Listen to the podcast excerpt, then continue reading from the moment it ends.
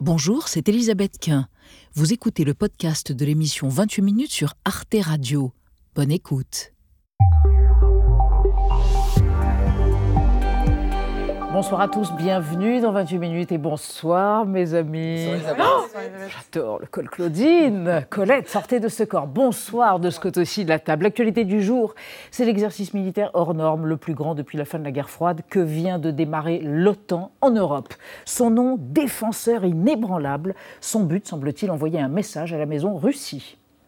Steadfast Defender 24 will be the largest NATO exercise in decades. Steadfast Defender 24 will be a clear demonstration of our unity, our strength, and our determination to protect each other le scénario d'une guerre contre la Russie avant 2030 est-il vraisemblable vu les incertitudes liées à la présidentielle américaine? L'Europe a-t-elle intérêt à se réarmer de son côté? Hors OTAN On en débattra ce soir avant de vous retrouver dans la troisième partie de l'émission Marie et Xavier. Oui, avec la colère des agriculteurs des axes routiers bloqués autour de Paris, mais pas seulement, hein, la France entière est concernée. Nous allons retourner au temps des jacqueries, terribles jacqueries, mais d'ailleurs qui sont les Jacques? Bonne question. Et vous, Marie Moi, je vous fais visiter un gros bateau. Le plus gros paquebot de croisière de tous les temps vient de larguer les amarres. Le surtourisme se porte à merveille. À tout à l'heure, les amis. Et pour commencer, alors que se durcit précisément le conflit entre les agriculteurs et le gouvernement, cap sur la ferme des Bertrands. Sensationnel documentaire qui retrace 50 ans de la vie d'une ferme laitière familiale de Haute-Savoie. Amour des paysages et des bêtes, drôlette, fantaisie, arrivée des robots trailleurs, 18 kilos de en 6 minutes 27, anxiété face aux aléas climatiques, sacrifices et regrets. On reçoit Hélène Bertrand, fermière tout juste retraitée, et Gilles Perret, l'homme à la caméra. Traite et retraite, c'est ici que ça se passe.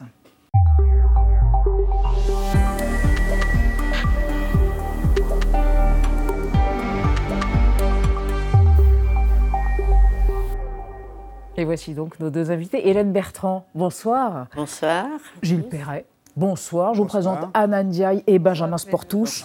Et je peux vous dire quelque chose, c'est qu'on est vachement ému de vous voir, Hélène Bertrand, parce qu'on vous a euh, adoré dans le documentaire de votre euh, quasi-fils adoptif, puisque la, famille Bertrand, c'est quasiment une deuxième famille pour euh, le documentariste qui est votre voisin. Hein très proche. Hein, vous vivez à 100 mètres les uns des autres, hein, en Haute-Savoie. Même moins de 100 mètres, non? Oh oui, peut-être moins.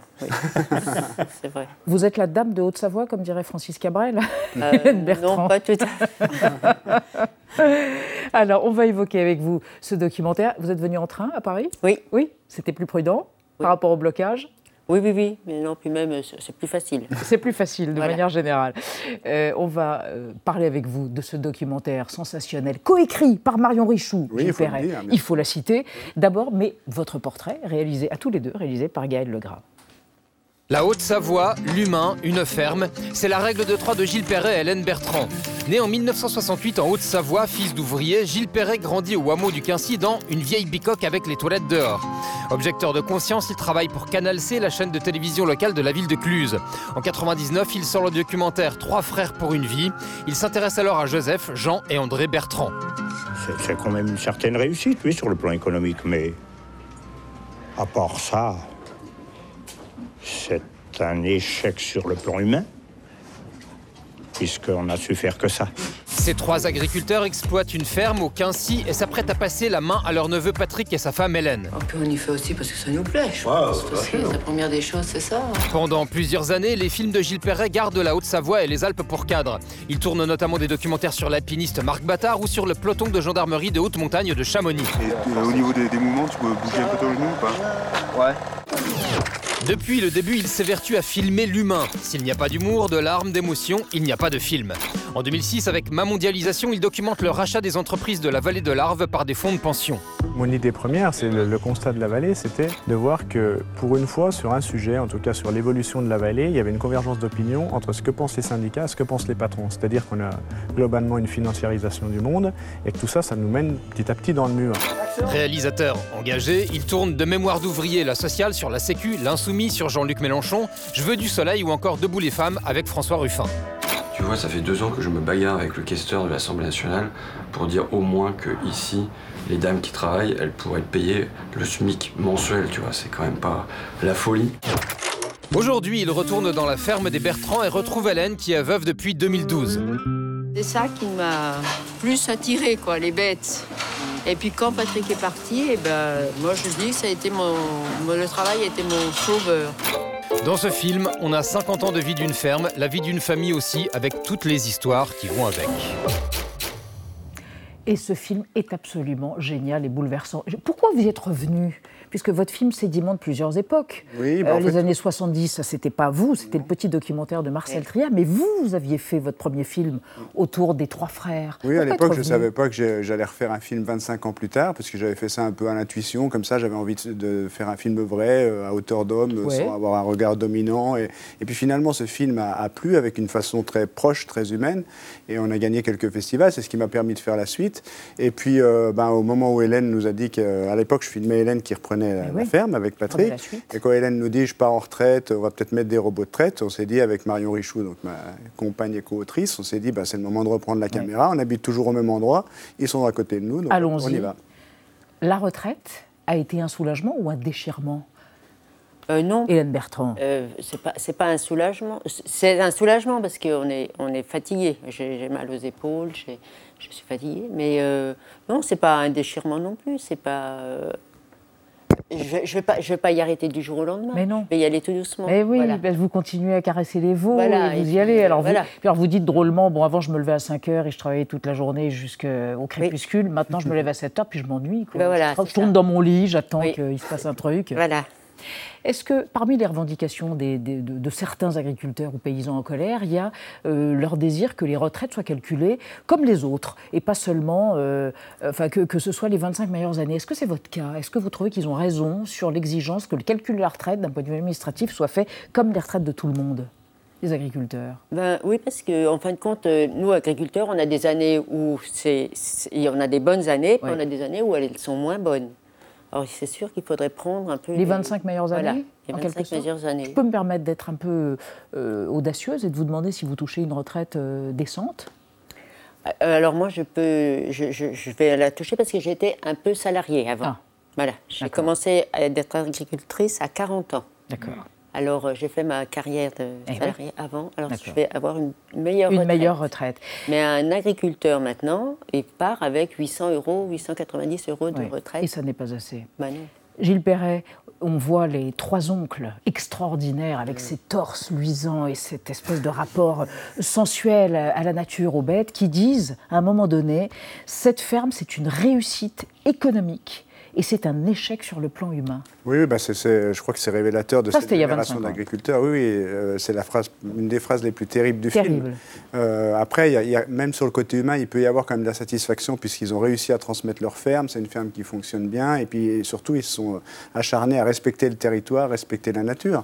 Mais cette génération d'agriculteurs-là, euh, elle a beaucoup travaillé, beaucoup subi, elle s'est sacrifiée, ce qui fait que là aussi la ferme a pris de la valeur, que c'était un peu plus confortable pour vous. Je n'ai pas dit que c'était facile, mais plus confortable pour, pour vous de, travailler aujourd'hui, où aujourd'hui on a une génération qui a choisi, eux ils n'avaient même pas vraiment choisi ce métier-là, alors que là aujourd'hui, ben, Marc, ton fils, Alex, son Un dimanche de temps en temps et une semaine de vacances par an, c'est ce qu'ils disent. Moi j'ai pas pris, mais, mais oui, mes enfants. Vos enfants, oui. Ça, ouais, parce qu'ils ont une famille et puis il faut quand même. Oui, oui. s'en occuper. Il faut s'en occuper, voilà. Hélène Bertrand, parmi les revendications qu'il y a actuellement des agriculteurs, c'est moins de normes. Mais vous, en même temps, les normes vous ont un peu aidé puisque vous êtes AOP. Votre lait, il sert à faire du reblochon. Donc on voit que dans ce cadre-là, ça peut aider vos activités. Alors oui, nous... Euh, Appellation d'origine D'origine contrôlée. Protégée. Oui, euh, voilà, d'origine protégée. Alors c'est l'AOP. Euh, oui, on a certaines normes, mais nous, c'est plus euh, les, charges. Un cahier des charges. Un cahier des charges à respecter mm-hmm. pour, notre, euh, pour valoriser notre lait. C'est vrai que ça va, ça va un peu à contrario de ce qu'on entend aujourd'hui. Parce que justement, il faut dire pourquoi ce que, c'est que ce, que sont ces AOP. C'est justement une, mesure de protectionnisme local où on définit une zone géographique sur laquelle le lait ne va pas être mis en concurrence avec le lait de Plaine ou de Pologne ou d'Allemagne. Et par contre, effectivement, il y a un cahier des charges, des règles de, de production il faut que vous sortiez les vaches 150 jours par an. Il faut consommer et produire sur la zone du foin. Enfin, donc c'est assez respectueux aussi du, territoire. Mais effectivement, c'est grâce à toutes ces règles que ça, ça génère un, Voilà. un salaire décent. salaire pour les- plus décent, Ouais. oui. Et- et une que le- meilleure le vie à lait- la ferme. Ouais, puis le lait est payé deux fois plus cher que le lait de plaine. Donc, Le lait est acheté deux fois plus cher, ce qui veut dire que la situation est complexe euh, et nuancée. Et c'est Ah ben, ce dans que la- vous dans souhaitez l'agriculture française, apporter à travers votre film, un regard nuancé. Oui, oui. Et puis On aussi à- le- d'amener de la nuance aussi sur la technique, puisque ben, euh, c'est une ferme qui est très mécanisée. On parle de, de robots de retraite, même si ce n'est pas le sujet de film. Mais en fait, ce n'est pas forcément incompatible avec le cahier des charges et ce n'est pas incompatible avec le respect de l'environnement. Ce qui peut bousculer un petit peu de temps en temps, quand on, quand on voit beaucoup de technologies, on se dit, oh là là, on s'éloigne du vivant et tout ça. Donc c'est un peu plus complexe que ça. Mais tout ça, ça se fait à, à hauteur d'être humain, avec À hauteur d'homme. du Euh, rire et, et des larmes. Alors, on va parler avec vous deux et avec Adna du plan du gouvernement. Je crois que le plan a été présenté en décembre pour le renouvellement des générations d'agriculteurs. Qu'en est-il? Oui, car d'ici 2030, eh bien, la moitié des agriculteurs partira à la retraite. Et donc, le ministre de l'Agriculture, Marc Fesneau, a présenté une série de 35 mesures le mois dernier, on l'a dit, pour faire face à ce défi et rendre attractive la filière agricole auprès des jeunes notamment. L'État prévoit donc que dès la rentrée 2024, tous les écoliers devront réaliser au moins une action de découverte de l'activité agricole. Les collégiens et lycéens, eux, euh, pourront faire un stage immersif pour découvrir les métiers de l'agriculture, tout simplement. Et à l'université, eh un bachelor agro sera créé dès 2025. C'est un diplôme de niveau Bac plus 3 pour renforcer la formation des futurs agriculteurs. Le ministre a aussi annoncé le déblocage de 2 milliards d'euros de prêts pour aider les jeunes agriculteurs à s'installer, ainsi qu'un guichet unique pour obtenir les aides à cette installation. Hélène Bertrand, euh, vous, votre ferme, vous l'avez transmise à votre fils et à votre gendre. Est-ce que c'était important qu'elle reste dans la famille?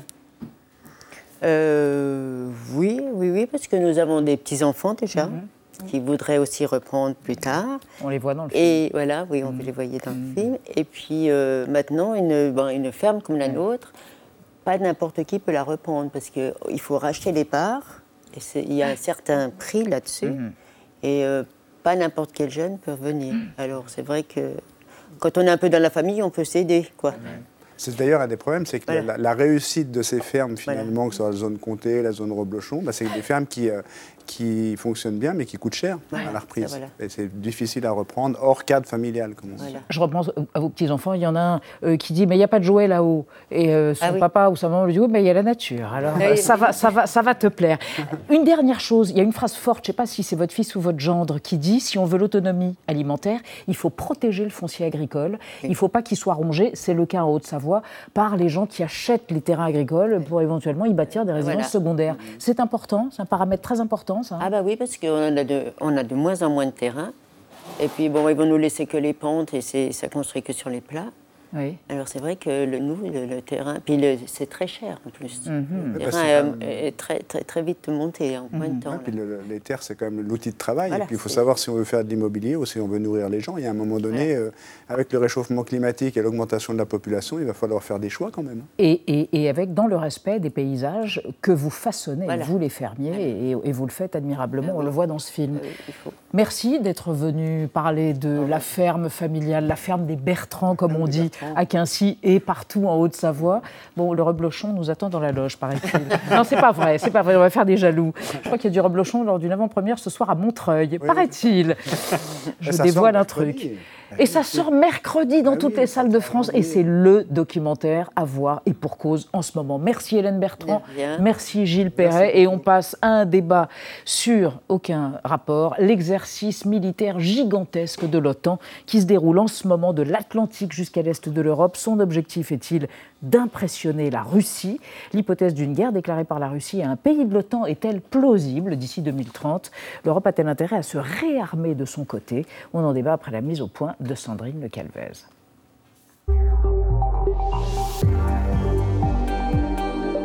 L'OTAN se prépare-t-elle au pire? 90 000 soldats de 31 pays alliés et de la Suède, 50 navires de guerre, 80 avions et plus d'un millier de véhicules de combat sont déployés jusqu'en mai prochain en mer et sur la face est de l'Europe. Objectif être opérationnel en cas d'attaque ou d'extension du conflit ukrainien. Je ne dis pas que ça ira mal demain. Nous devons réaliser que ce n'est pas une évidence que nous soyons en paix. C'est pourquoi nous nous préparons à un conflit avec la Russie et les groupes terroristes. S'ils nous attaquent, nous devons être prêts. Depuis l'invasion de l'Ukraine, Vladimir Poutine a menacé les pays baltes, membres de l'OTAN, la Finlande, nouvelle arrivée au sein de l'Alliance, et ses voisins suédois et norvégiens sont sur leur garde. L'Europe, elle, s'interroge sur les projets du président russe alors que la guerre en Ukraine s'enlise. Une victoire russe en Ukraine, c'est la fin de la sécurité européenne. Nous devons nous attendre à ce qu'un jour la Russie attaque un pays de l'OTAN. L'inquiétude est d'autant plus palpable que Donald Trump, farouche opposant à l'engagement américain au sein de l'OTAN, pourrait faire son retour à la Maison-Blanche dans les prochains mois. Branle-bas de combat à Bruxelles, le commissaire Thierry Breton lance l'idée d'un nouveau fonds de 100 milliards d'euros pour financer la défense commune européenne. Il faut augmenter notre capacité euh, d'industrie euh, de défense. Le problème maintenant, il est clair. C'est l'agression euh, de Vladimir Poutine en Ukraine, mais c'est nous qui sommes en seconde ligne. C'est nous qui sommes visés. Alors l'Europe peut-elle compter sur l'OTAN pour la protéger ou doit-elle se réarmer d'urgence? Le scénario d'un conflit ouvert avec la Russie est-il surévalué ou est-il plausible? La guerre peut-elle arriver jusqu'en Europe? Trois invités pour ce débat, à commencer par le général Michel Yakovlev. Bonsoir, euh, général. Ancien vice-chef d'état-major à l'OTAN. Selon vous, il n'y aura pas d'affrontement direct entre l'OTAN et la Russie dans les 5 à 10 ans qui viennent sauf si les Européens donnent l'impression qu'ils sont faibles, car la faiblesse attire les tyrans. À côté de vous, Jean de Glignasti, bonsoir, vous êtes directeur de recherche à l'IRIS, ancien ambassadeur de France en Russie. Votre essai, La Russie, un nouvel échiquier, est paru aux éditions Erol. Et selon vous, si on veut éviter tout risque de guerre avec la Russie, il faut que l'Ukraine tienne bon. Cela suppose que ce conflit se termine le plus vite possible, et pour cela, il faudrait peut-être passer par un compromis territorial.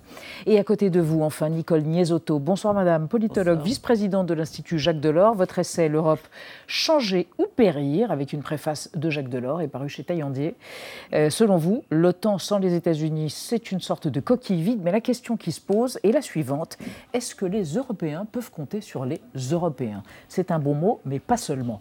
Et on démarre euh, le débat avec le, chiffre, le mot du jour. Le mot du jour, Steadfast Defender, donc ça signifie euh, défenseur inébranlable. Ça ressemble au titre un peu d'un jeu vidéo. Et d'ailleurs, on appelle ça un jeu de guerre, car Steadfast Defender, c'est le plus grand exercice militaire organisé par l'OTAN depuis la fin de la guerre froide en 1991. Il a débuté la semaine dernière et va durer normalement jusqu'en mai. 90 000 soldats venant des 31 pays alliés, plus la Suède qui vient d'intégrer l'OTAN, mais aussi 50 navires de guerre, 80 avions et plus de 1100 véhicules de combat déployés. C'est un arsenal impressionnant, général Yakovlev. Euh, c'est quoi l'idée? Montrer les muscles face à la Russie? Alors il y a un, montrer les muscles, oui, ça fait partie d'une longue série mhm. euh, qui, qui, monte crescendo que l'OTAN appelle rétablir la dissuasion. C'est-à-dire que ce qui s'est passé, l'agression de l'Ukraine, mhm. euh, c'est parce que euh, l'OTAN n'était pas assez dissuasive euh, pour, pour calmer les ardeurs de, Poutine.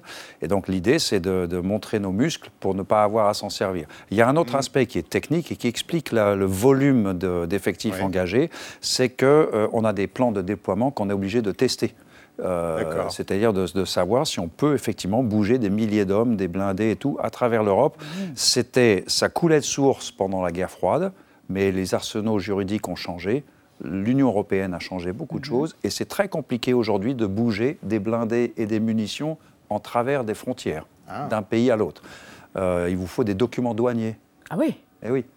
Donc euh, on croit que les militaires sont. Euh, mhm. Ah bon, il faut, qu'on passe à la douane et on arrive avec. Alors en fait, euh, bon, vous serez exonéré de taxes, hein, on n'en est pas là. Ah, mais mais mais il y a il y a des tas de réglementations, des réglementations environnementales parce que mhm. l'explosif, ce sont des produits chimiques dans les munitions, etc. Mhm. Donc en fait, le, on a redécouvert il y a 15 ans toutes ces viscosités dans les déploiements militaires. Ah Et donc là, c'est un gros travail qui se fait avec l'aide de l'Union européenne, soit dit en passant. Mhm. Nicole Niesotto, en même temps, il y, a de la communication à, l'attention de l'opinion publique européenne. L'idée, c'est de dire ne vous inquiétez pas, nous sommes là pour vous défendre aussi. C'est un message plus général à la population. Oui, enfin, il y a je trouve qu'il y a deux messages en mhm. ce moment aux mhm. populations. Il y a un message qui est euh, un peu de, de les affoler, de leur faire craindre euh, l'éventualité d'une guerre, euh, le discours occidental est quand même très angoissant Oui. sur l'évolution du conflit en Ukraine. Alors, moi, je n'irai pas jusqu'à dire que c'est par cynisme pour pouvoir euh, vendre encore plus d'armement aux Européens, mais il y a quand même cette volonté de- de- de- de- de- d'inquiéter les populations de façon à les habituer à un esprit euh, de guerre. Ça, c'est le premier message. Mais le deuxième message, vous avez raison aussi, c'est de les rassurer en même temps, de dire l'OTAN est là, euh, rien que l'OTAN, tout l'OTAN, vous pouvez compter sur nous. Euh, et donc, il y a à la fois un message de communication vis-à-vis de la Russie, effectivement, dissuader les Russes, montrer les muscles, mais aussi vis-à-vis de- des Européens. Mais moi, j'hésite. Je ne sais pas si c'est vraiment pour rassurer les Européens ou plutôt pour leur Les mettre en alerte. Les les alarmer. mettre en alerte en leur disant écoutez, euh, il y, a- il y a des choses très gentilles, très sympathiques, comme l'écologie, le numérique, etc. Mais la guerre, c'est pas vert et il faut vous habituer à la guerre, etc. etc. Mm. Je pense qu'il y a les deux. Jean de Glignasti. Et Poutine, il peut être impressionné par un exercice comme celui-là ou pas vraiment? Je ne crois pas, non. Enfin, c'est bon de, le- de- de- de lui rappeler que ben, euh, euh, les, les- les budgets militaires de l'OTAN, euh, c'est euh, 15 fois le sien et que, voilà. 15 fois le sien. Oh oui, à peu près, oui, si on compte, euh, même sans les États-Unis, ça doit être à peu près 8 fois, euh, je parle sous le contrôle du général, mais ça doit être à peu près de cet ordre-là. Et donc avec du matériel moderne, etc. Donc ça, c'est bon. Mais si, sur le fond, moi, je partage l'analyse de Nicole. Euh, je pense qu'en ce moment, on assiste à un phénomène très, très particulier, c'est le changement de pivot de l'aide à, à l'Ukraine. l'Ukraine. C'est-à-dire qu'on passe des États-Unis à l'Europe, au moment même où l'Europe, euh, bah, il y a les grèves des, euh, des agriculteurs, l'AFD qui monte, des interrogations. En Allemagne, sur le l'aide à AFD, le parti d'extrême droite en Allemagne. oui. Exactement, oui. Vous voulez dire d'autres priorités euh, enfin, des inquiétudes, en tout cas, parce que euh, les, les contestataires disent on gaspille du- de l'argent en Oui. Ukraine et nous, nous avons d'autres priorités, etc. Et donc, en ce moment, il y a l'idée générale de dire attention, il y a un risque de guerre en, en Europe, l'Ukraine est le dernier rempart, donc il faut aider l'Ukraine. C'est ce qu'a dit Kirby en France, c'est ce qu'a dit alors, le ministre Pistorius aussi. On va- on va- on va y Il y a venir ce thème instant. général et les manœuvres s'inscrivent Ouais, là-dedans. D'accord. Général Yakovlev, très concrètement, ça ressemble à quoi cet exercice? Euh, On va avoir donc des, des tanks qui vont approcher des frontières euh, les plus proches de la Russie. On a du mal à, à, à Alors, De l'Atlantique euh, à l'Est en plus, Alors, je- donc y alors, compris en pas France. le dossier d'exercice, donc j'aurais du mal à vous Oui, citer tous les oui, événements. oui. Mais d'abord, un exercice, c'est une planification sur trois ans. Trois ans entre la décision politique et la réalisation de l'exercice. Donc ça fait trois ans qu'on Ça fait trois ans que l'OTAN y travaille. Mais il y a un cycle, il y en aura Oui. l'année prochaine, etc. Et ça a toujours été comme ça, sauf que maintenant, on fait de plus en plus ce qu'on appelle les live-ex, les exercices avec matériel sur le terrain. D'accord. Avant, on faisait beaucoup plus d'exercices d'état-major, c'était beaucoup plus poli, ça n'intéressait personne, donc ça n'inquiétait personne. Mais on en aura en France, par exemple, ou pas d'ici mai des Ah mais en France, il y a une très grande série d'exercices l'été dernier. Euh, qui a culminé en, en novembre d'ailleurs. Donc, euh, c'est, c'est- je veux dire, les armées euh, s'entraînent et à l'heure actuelle, comme on est dans des changements de format et des changements de posture en particulier, eh ben, on doit réapprendre un tas de choses qu'on a oubliées depuis la guerre froide, il faut, faut être honnête, dont les histoires de, de déploiement. Alors Alors après, n'associe pas les populations civiles, on est d'accord. Il n'y a pas d'exercice. alors, il y a des parties d'exercice, euh, très souvent, où on associe de, de la population civile volontaire, euh, en particulier s'il y a une phase d'exercice qui a lieu en ville. Euh, la moindre des choses, c'est d'aller en parler au conseil municipal avant. Enfin, vous voyez ce que je veux dire. Mhm. Donc c'est le cas. Et puis, mais la plupart des événements en tant que tels, il y aura des tirs de blindés d'artillerie qui auront lieu sur des camps de manœuvre, euh, à gauche, à droite. Alors je ne sais pas s'ils on iront voit. lécher de près la frontière euh, polono-biélorusse, je ne crois pas. Mais euh, en réalité, le dossier, je ne l'ai pas là. On suivra ça. sur la carte. Mais par contre, on va évoquer avec vous trois euh, le plan secret, plan secret dévoilé la semaine dernière, un plan secret de l'armée allemande, Anna. Oui, exactement, qui s'appelle Alliance Défense 2025. hein, c'est le nom du document confidentiel de l'armée allemande qui a été publié par le média Bild il y a deux semaines. Un document qui détaille donc les différentes étapes vers un possible conflit entre l'OTAN et la Russie. Alors déjà, ce scénario prévoit la victoire de la Russie sur l'Ukraine dès le printemps 2024. Ensuite, Poutine poursuivrait sa conquête territoriale avec les pays baltes, l'Estonie, la Lituanie et la Lettonie d'abord, en les déstabilisant par des cyberattaques, et puis en créant des tensions locales avec les minorités russes qui sont présentes dans ces mêmes pays, de quoi justifier le déclenchement de manœuvres militaires russes et biélorusses à la frontière de ces pays. Ensuite, les tensions se cristalliseraient autour de l'enclave russe de Kaliningrad, entre la Pologne et la Lituanie, où Poutine aurait amassé des militaires et des armes. Une instabilité régionale ensuite, des premiers affrontements, des premiers morts en décembre 2024. Et en janvier 2025, eh bien, le comité de sécurité de l'OTAN serait saisi par les pays baltes et la Pologne. En réponse, l'OTAN, déploierait 300 000 soldats dans l'est de l'Europe en mai 2025. La suite, elle n'est pas écrite, mais ce serait très probablement un conflit mondial. Et je rappelle en tout cas que l'armée française a elle aussi imaginé un scénario noir assez similaire dans lequel la Russie envahirait l'Estonie et la Lituanie en 2026. Euh, Nicole Nisotto, ce genre de scénario, est-ce que c'est plausible ou ça sert simplement à se préparer au pire?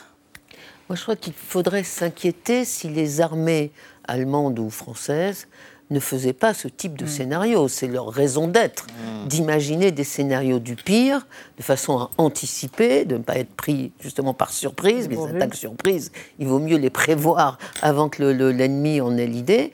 Et donc, le, scénario qui est évoqué est un scénario, c'est même pas le scénario du pire, je crois. Euh, mais c'est, mais c'est un scénario euh, euh, à peu près plausible. moi, je ne crois pas une seconde que les Russes oseront toucher la Pologne, mais sur les États baltes avec les minorités russes, on disait la même chose de l'Ukraine tout de même il y a quelques années à peine, il y a trois ans, personne ici même sur ce plateau. Oui, mais sauf que l'Ukraine n'est pas membre de l'OTAN. Oui, mais on ne pensait pas qu'il s'en prendrait à ce pays. C'est vrai, c'est vrai. Personne n'y croyait, et les Ukrainiens surtout pas. Euh, mais donc, euh, c'est un scénario plausible, c'est un scénario de, qui n'est pas catastrophique, mais qui, le, scénario catastrophe aurait été de prévoir, par exemple, une utilisation mm. d'armes chimiques par les, Russes mm. immédiatement au début du conflit. Donc, et, donc, il est tout à fait normal qu'en réponse à ça, ben, l'armée l'armée allemande regarde comment elle peut riposter, etc., etc. Donc moi, ça ne m'inquiète pas du tout. Et le fait, en revanche, le fait que c'est sorti dans Bild, euh, je pense que c'est tout à fait volontaire. C'est volontaire. Mais avant, on avait mmh. envie que ça sache. Pas d'accord euh, alors, général, vous voyez d'accord avec ce que dit Mme ah. ah et, et, réciproque. Ah, bah euh, et, donc, absolument, sur, tout ce que vous avez dit, je, je suis tout à fait d'accord. En revanche, sur ce, sur ce, que pensent les Allemands, je crois qu'ils sont tombés dans un contresens total sur ce que veut Poutine. Poutine veut abattre l'OTAN. Mm. Donc tout le monde dit Poutine s'attaque à l'OTAN. Et donc on en déduit qu'il va attaquer un membre de l'OTAN. Mm-hmm. Non, Poutine attaque l'OTAN. Il veut que l'OTAN ferme.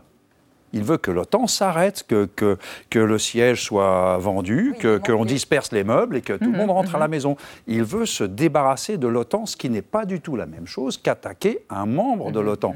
Parce que le rêve de Poutine, c'est il n'y a plus d'OTAN, tout comme les Russes ont fermé le pacte de Varsovie, oui, pour, lui, c'est après la guerre froide, le pacte de Varsovie a été dissous et tout le monde s'attendait à ce que l'OTAN soit dissous. Et l'OTAN est resté. Mhm. Et ça, c'est un facteur d'humiliation pour Poutine. Mhm. Donc Poutine, il veut fermer l'OTAN. L'OTAN est dissoute, tout le monde s'en va. Ce qui fait qu'après, il n'aura pas besoin d'envahir la Lituanie ou la Pologne. Ça veut dire qu'il parlera en bilatéral à chaque pays mhm. et il dira à la Lituanie, tu as quand même conscience que je suis pas loin, quoi. Que le rapport de Donc force tu vas changer ça dans ton mm. truc. À l'Estonie, euh, maintenant, vous arrêtez de faire ça et vous faites comme ça, mm. une sorte de finlandisation euh, mm. de, de l'Est de l'Europe. C'est ça qui veut Poutine. C'est pas du tout attaquer un pays. Vous souscrivez à cette hypothèse bah, Jean euh, il n'a pas à se fatiguer beaucoup, Poutine, hein, parce qu'il va y avoir des élections en Allemagne, aux, États-Unis à la fin de l'année. Et que dans le programme de Trump, très clairement, il y a le sinon le démantèlement, du moins la sortie ou la baisse de régime de la coopération américaine avec l'OTAN. Donc en fait, euh, euh, bah, il attend, tout simplement. Il attend, mais qu'est-ce qu'il faut faire d'ici là? Est-ce que certains disent qu'il faut négocier aujourd'hui avec Moscou, avec Poutine, pour éviter une guerre demain, ou en tous les cas un démantèlement de l'OTAN? C'est la seule solution. Je ne pense pas que. en fait, l'OTAN euh, c'est vrai ce qu'a ce dit le général, mais je ne pense pas que ce soit la préoccupation essentielle. C'est une préoccupation par raccro. De Poutine De Poutine. Euh, Poutine, il, a, euh, il y a plusieurs cercles dans ses préoccupations. le premier, c'est de rétablir, j'allais dire, la grandeur du monde russe. Mmh. là où il y a des gens qui parlent russe, eh ben, c'est la Russie plus ou moins. Il faut qu'ils soient gentils avec la Russie au minimum. Bon. Mm. Ensuite, il y a un deuxième cercle, c'est les anciens pays de l'Union soviétique. Mm. les anciens pays de l'Union soviétique, il faut qu'ils soient gentils avec la Russie, mais en gros, on accepte plus ou moins, euh, euh, bon, euh, voilà, mais difficilement. Puis il y a le troisième cercle qui a été laissé tomber, si je puis dire, pour la Russie, c'est le bloc soviétique. Ceux-là, ils sont membres de l'OTAN. Donc l'OTAN, en fait, est vu, comme un obstacle principal à une structure de paix en Europe qui permet à la Russie de rétablir son influence dans l'ensemble de, de ces trois cercles. Alors vous avez mentionné Donald Trump. Oui, hein, euh. Quittera-t-il l'OTAN si jamais il est réélu? Il laisse planer cette possibilité. Écoutez l'ancien président qui est donc candidat à l'élection présidentielle de novembre prochain. Would you be committed to NATO, for example, in a second Trump term? Depends if they treat us properly. Look, NATO has taken advantage of our country. The European countries took advantage of of the 28 countries at the time. Only eight countries were paid up. We were paying the difference. And I went to them, and I said, if you don't pay, we're not going to protect you. And they said, do you mean that? I said, I mean that. Nicole Niesotto, son retour, ça signifierait la fin de l'OTAN ou pas Ou est-ce que c'est une manière aussi de montrer les muscles de son côté Alors d'abord, il a raison dans ce qu'il dit. Nous avons largement profité euh, de Ah. la contribution Après. américaine à la sécurité de l'Europe. Et depuis 1954, il y a quand même, depuis 1954, il y avait une espèce de partage des tâches entre l'OTAN fait la sécurité de l'Europe et le- la construction européenne, la CE, puis l'Union fait la prospérité de l'Europe. Donc il n'a pas tort historiquement. Là où, où- où il faut s'interroger, c'est qu'est-ce que ça veut dire quitter l'OTAN? Il y a 36 nuances. Euh, de- de- d'abandon de, l'OTAN si possible. Euh, il y a euh, effectivement se retirer de la structure militaire intégrée comme nous l'avons fait en 66, mais rester membre de, de- de l'Alliance Atlantique, du C'est traité. subventionné. Les États-Unis aujourd'hui, c'est la peut être- moitié des subventions de l'OTAN. Oui, c'est mais c'est c'est normal, ils ont le leadership et ils payent la dissuasion nucléaire, ils ont le commandement suprême en Europe, ils ont tout. Donc c'est normal qu'ils payent plus pour avoir le leadership. Mais ce que je veux dire simplement, Ouais. c'est qu'il y a plein de façons de renégocier l'intégration américaine dans l'OTAN. Il y a la façon extrême qui est effectivement se retirer complètement du traité, mais ça je n'y crois pas une seconde. Et puis il y a des façons nuancées pour obliger les Européens à payer plus. euh, ou pour faire un deal éventuellement avec Poutine, parce que je, je crois que c'est quand même aussi dans la tête de Trump de casser l'alliance entre la Russie et la Chine. Alors, Ah qu'en pensez-vous, sachant que Donald Trump et la nuance, c'est un peu oxymorique Ouais, mais, euh, Euh, déjà, l'argument américain sur nous payons euh, trois fois plus que vous, etc., ça remonte, c'était pas Trump. Ça a commencé avec Reagan et puis euh, Mhm. euh, Obama était très lourd là-dessus. La vérité des prix, alors sans faire un exercice de comptable, c'est que en gros, le budget de la défense américain, c'est 800 milliards de dollars. Donc quand ils regardent le nôtre, c'est à peu près 250 milliards, 300 milliards, euh, les- tous les pays européens membres de l'OTAN et le Canada. Et ils disent, vous voyez, on paye trois fois plus que vous, donc euh, les trois quarts de la facture, c'est nous, c'est pas normal. La vérité des prix, c'est que leur budget couvre toutes leurs obligations y compris euh, nationales, euh, comme 5 milliards de dollars du temps de Trump pris pour construire le mur. Ah, le fameux mur, euh, au- au frontière Mexique. Ça, ça n'a rien à Ça voir fait avec partie-. Donc la vérité des prix, c'est que quand on fait un petit découpage euh, comptable, en gros, c'est de l'ordre de 250 milliards de dollars du budget américain dont on peut effectivement dire qu'il est justifié par l'OTAN.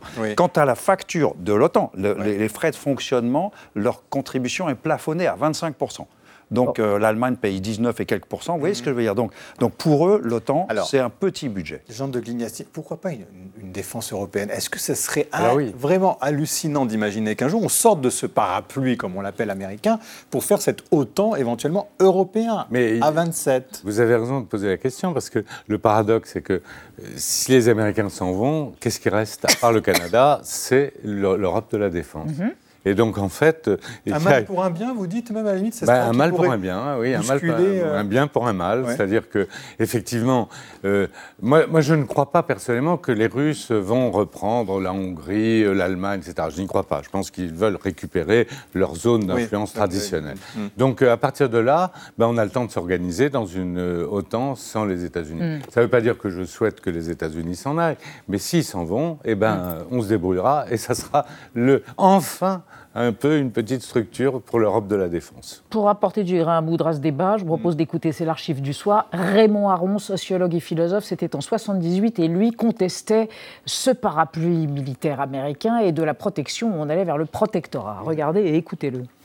Aujourd'hui, non seulement nous demandons aux États-Unis une espèce de garantie nucléaire dont la valeur diminue d'ailleurs, mais nous demandons aux États-Unis en plus une participation par la- l'installation de plusieurs divisions américaines sur le terrain. Euh, Ce qui a évidemment pour résultat que le protecteur, inévitablement, a la psychologie aussi du dominateur.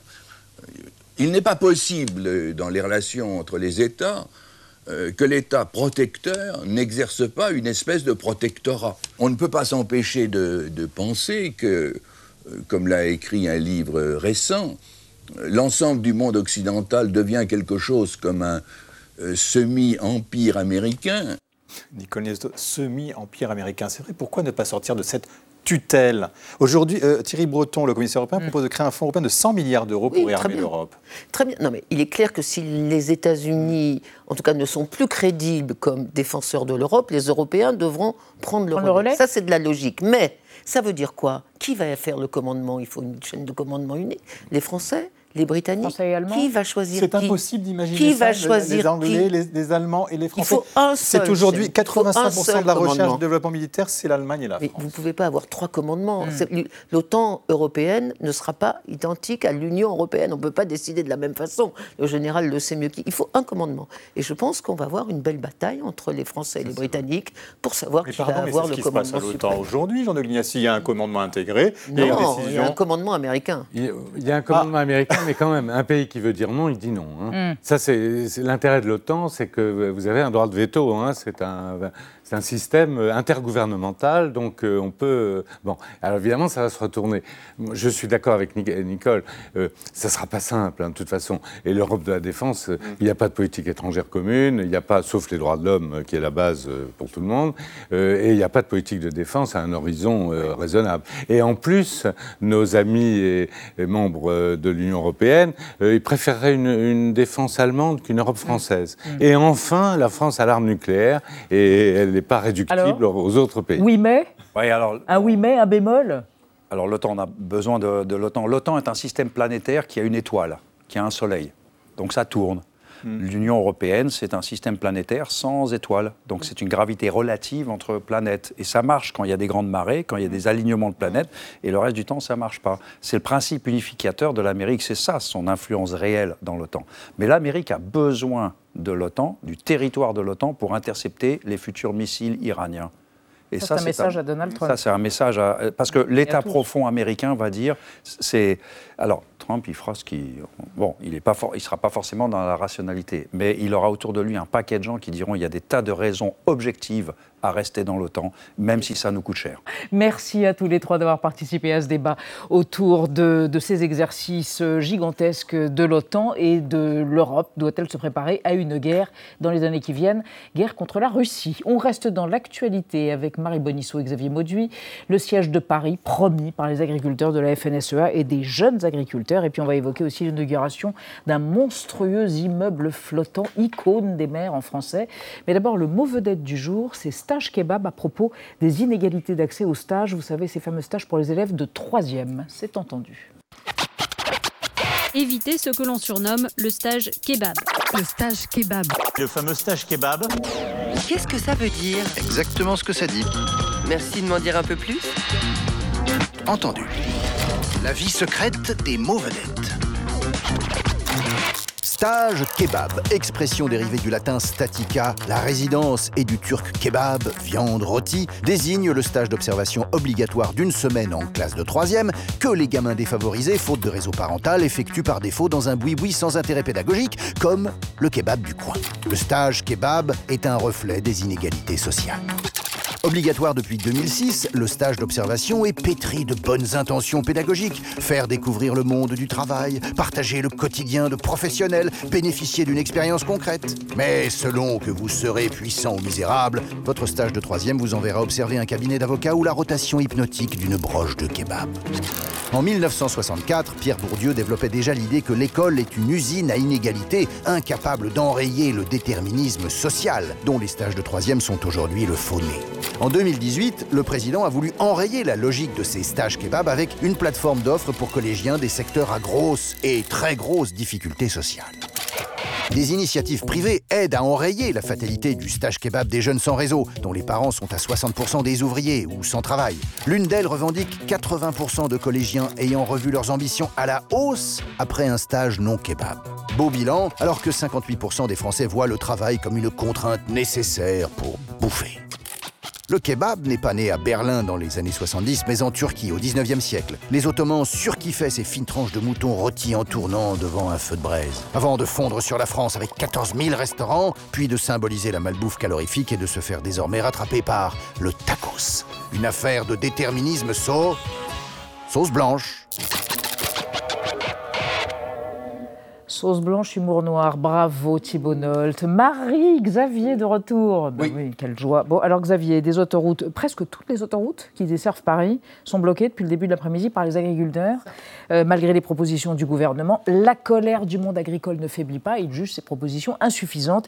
Et vous allez revenir à ce mot qui nous anime là depuis quelques jours, jacquerie. Oui, oui c'est important de revenir sur ce mot-là. Et ça nous conduit le 9 juin de l'an 1358, quand des paysans bien armés, bien organisés, prennent d'assaut la ville de Meaux, dans la Brie, à l'est de Paris. Fête du Brie, c'est la grande jacquerie. Ils assiègent la forteresse du marché de cette ville parce que c'est là où se sont réfugiées les dames de la cour et notamment Jeanne de Bourbon, l'épouse du dauphin, le futur roi Charles V. Fête du Brie. Et c'est quoi le motif de la révolte? Non, il faut le dire, hein, le royaume de France n'est pas en grande forme. La peste noire a fait des ravages. Et puis c'est la guerre de Cent Ans. D'ailleurs, le roi Jean le Bon est captif des Anglais. Il a malheureusement perdu la bataille de Poitiers deux ans plus tôt.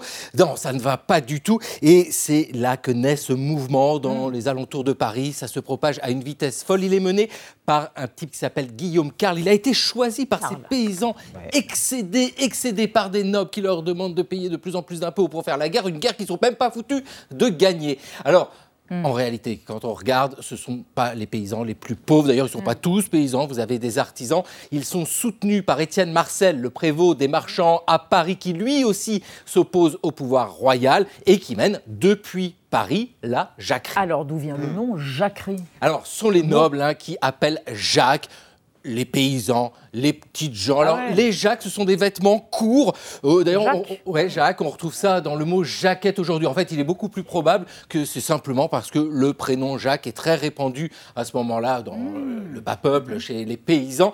Et c'est une histoire qui se construit avec une narration plus tardive, les chroniques de Jean Froissart. Jean Froissart, quand il raconte la Grande Jacquerie, il trouve un surnom à cet homme-là, Guillaume Carl, celui qui menait euh, le mouvement. Il l'appelle Jacques Bonhomme. Donc euh, Jacques Bonhomme, ça devient Jacquerie. Alors ça se termine mal, hein, euh, le siège de Meaux, c'est un échec. Ils sont tués, mais alors vraiment en masse. Les leaders sont exécutés dans les semaines qui suivent, Guillaume Carl, Étienne Marcel. Mais le mot Jacquerie demeure Jacquerie et même Jacques, hein, on va retrouver ça dans la littérature, on va retrouver ça dans des séries télévisées. On se souvient de Ah. Jacou le croquant.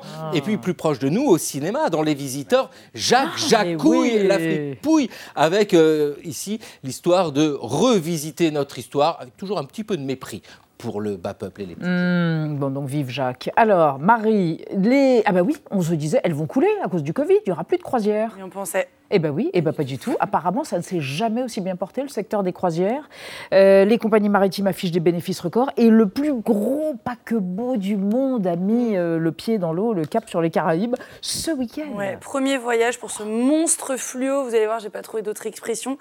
Tout est fait euh, sur ce bateau pour que vous passiez vos journées en slip, puisque c'est vendu de eh oui, comme un parc aquatique sur l'océan. Donc c'est de l'eau sur de l'eau. Voilà, c'est concept, c'est méta. 20 ponts, 7 piscines.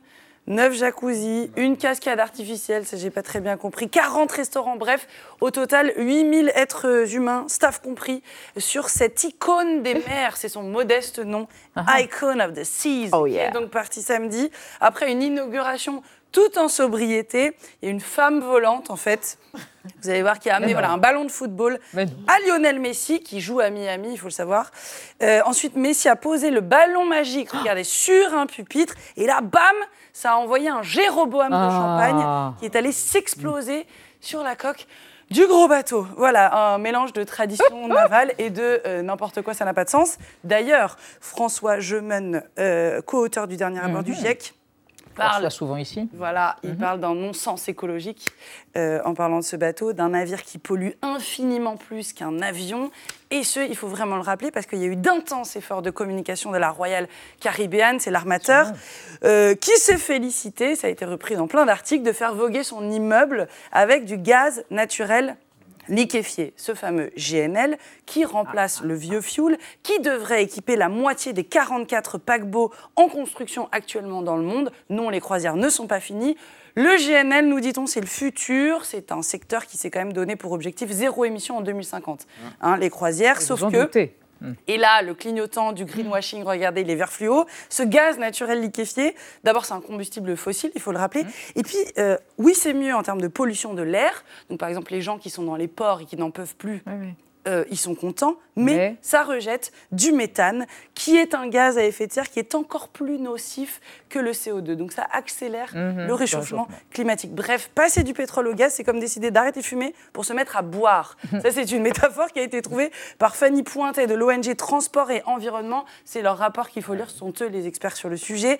Donc, en attendant, s'il vous plaît, que les, les paquebots à voile existent, il y en a qui font des recherches là-dessus. Ce sera pas polluant, mais pour l'instant, ça n'existe pas du tout. S'il vous plaît, allez nager dans l'océan directement, sans paquebot entre vous et votre slip. Voilà, vous allez dedans. Tous en slip dans une rivière près de chez vous, quoi. Pourquoi aller là-bas? Merci, mes amis. Merci, Marie. Merci. Et merci à vous de nous avoir suivis. Bonne soirée sur Arte Chérie. Je crois qu'il y a Marilyn Monroe et Lorraine Bacal vers 21h, entre autres. Comment épouser un millionnaire? Et nous, on se retrouve demain à la même heure. Tchuss